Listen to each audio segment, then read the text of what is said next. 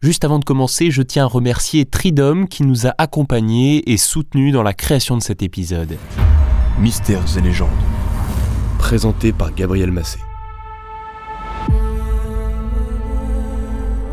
Pour ceux qui écoutent cet épisode le jour de sa sortie, aujourd'hui nous sommes le 22 avril et c'est la journée internationale de la Terre. Cette journée a pour vocation de sensibiliser à la préservation de notre planète et sa biodiversité.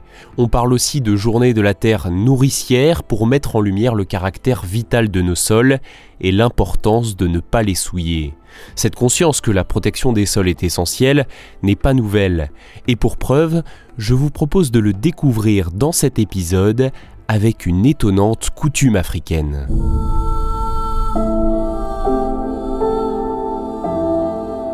La terre végétale, entendue comme la matière où poussent les végétaux, se nourrit de tout ce qui vient se décomposer sur sa surface.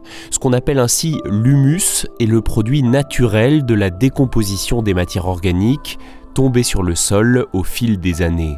Leur empilement et lente compression forment une couche de terre superficielle riche pour la culture. Toutes les plantes peuvent à leur tour se nourrir des minéraux qu'elles renferment pour pousser. Et si la terre se nourrit de tout ce qui se décompose en elle, c'est donc qu'elle peut être souillée. C'est une réalité que nous connaissons bien, une partie de nos sols sont pollués par la décomposition de certaines matières, des produits chimiques ou encore des modes de culture qui l'appauvrissent comme les labours profonds. Il s'agit de problèmes relativement récents, mais bien avant cela, certains peuples africains craignaient déjà de souiller leur sol. Un arbre en est toujours le témoin.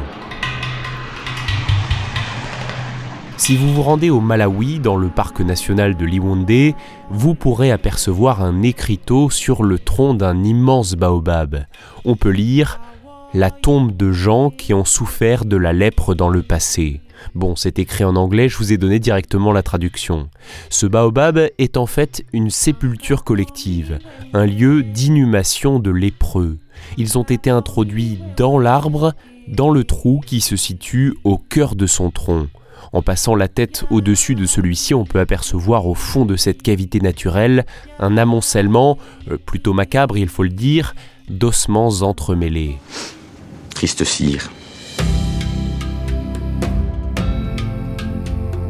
Pourquoi ces ossements ont-ils été placés là, dans ce baobab?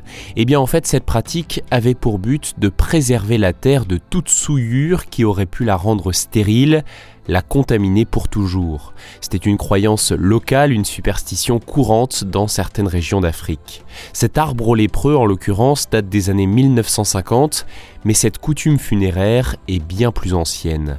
Au Sénégal, par exemple, on sait que déjà au XVIe siècle, des griots, c'est-à-dire des bardes, des poètes musiciens nomades, étaient enterrés parfois avec leur famille dans des baobabs creux. Dans une bonne partie du continent africain, les griots étaient tout en bas de l'échelle sociale et ils n'étaient pas enterrés pour ne pas rendre la terre stérile. On retrouve aussi cette pratique au Burkina Faso, dans la province du Léraba, là-bas également pour l'inhumation de personnes atteintes de la lèpre. Ah, l'Afrique, son mystère.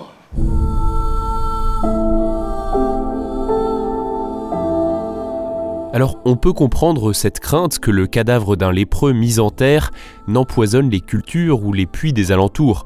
Après tout, la maladie est contagieuse et lorsque l'on ne connaît pas précisément son mode de transmission, cela relève même tout autant de la prudence que de la coutume ou de la croyance. La lèpre, il faut le savoir, est une maladie avec une période d'incubation exceptionnellement longue, d'environ 5 ans en moyenne, et les symptômes peuvent même n'apparaître que près de 20 ans après l'infection. Ce délai explique les nombreuses superstitions liées à cette maladie. Et si les corps étaient déposés au creux d'un baobab, c'est parce que certains arbres de cette espèce sont pourvus d'une unique ouverture par le haut et on descendait ainsi les cadavres verticalement. Il se pourrait aussi que des lépreux aient été placés dans des baobabs alors qu'ils étaient encore vivants. Cela, même si c'est évidemment possible, aucune preuve ne nous permet de l'affirmer. Ce tombeau sera votre tombeau. Désormais, grâce aux antibiotiques, on peut guérir de la lèpre et les malades ou les morts ne sont plus jamais jetés dans des troncs de baobab. D'ailleurs, il faut le dire, le baobab n'a été que très rarement utilisé en tombeau. C'est un arbre qui a bien d'autres usages. Son écorce, ses feuilles, ses graines, sa pulpe ou encore ses racines ont des qualités nutritionnelles et médicinales.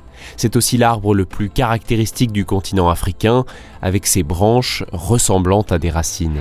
Je ne suis pas un arbre, je suis un ent. Alors sachez qu'il est possible pour vous de planter des baobabs. L'entreprise Tridom, T-R-E-E-D-O-M, qui sponsorise en ce moment le podcast, a déjà permis de planter des millions d'arbres dans le monde entier. Des baobabs donc, mais aussi des avocatiers, des cèdres, des crotons ou encore des bananiers. Vous avez le choix parmi des dizaines d'espèces et de lieux. Et ensuite, des agriculteurs locaux s'occuperont de le mettre en terre et de l'entretenir. Soyez-en sûrs, aucun arbre planté avec Tridom ne servira de tombe, chaque arbre sera intégré dans un projet agroforestier, c'est-à-dire qu'il soutiendra l'activité de paysans qui développeront autour de lui des projets de culture ou d'élevage. Pour en savoir plus, rendez-vous sur le site tridom.net, le lien est à retrouver dans la description de cet épisode.